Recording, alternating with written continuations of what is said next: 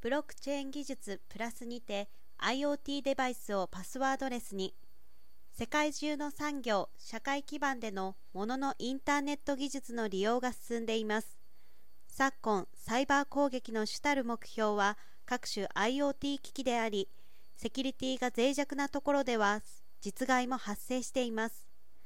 ファームウェアを改ざんし機器を誤動作させ想像を絶する事態として製造責任を負わせたりデータを人質として身代金を要求したりといったケースが散見されます。物にも管理が必須でありすべてのものが IoT 化される時代に脅威を防ぐため製造者においては使用者の申請性を担保する機能が求められているということです。IBC は IoT セキュリティ基盤サービスくさびのブロックチェーン技術を利用した新 PKI による電子証明システムに続き今年4月には IoT デバイスからパスワードを撤廃する OTA ソフトウェアで実現するデバイスプロビジョニングシステムでも米国特許を取得しました。これは日本国内で18年5月に登録された仕組みと同様のものだということです。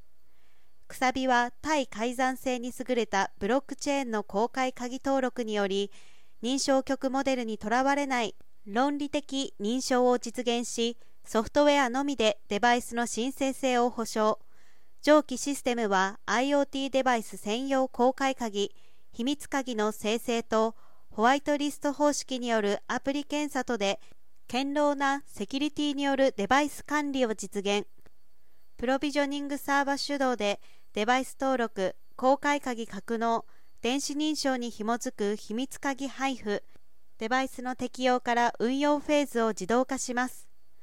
今回、電子証明システムに加え、デバイスプロビジョニングシステムを活用した IoT セキュリティ基盤サービス、くさびの独自性と堅牢性が改めて世界的、客観的に認められたということです。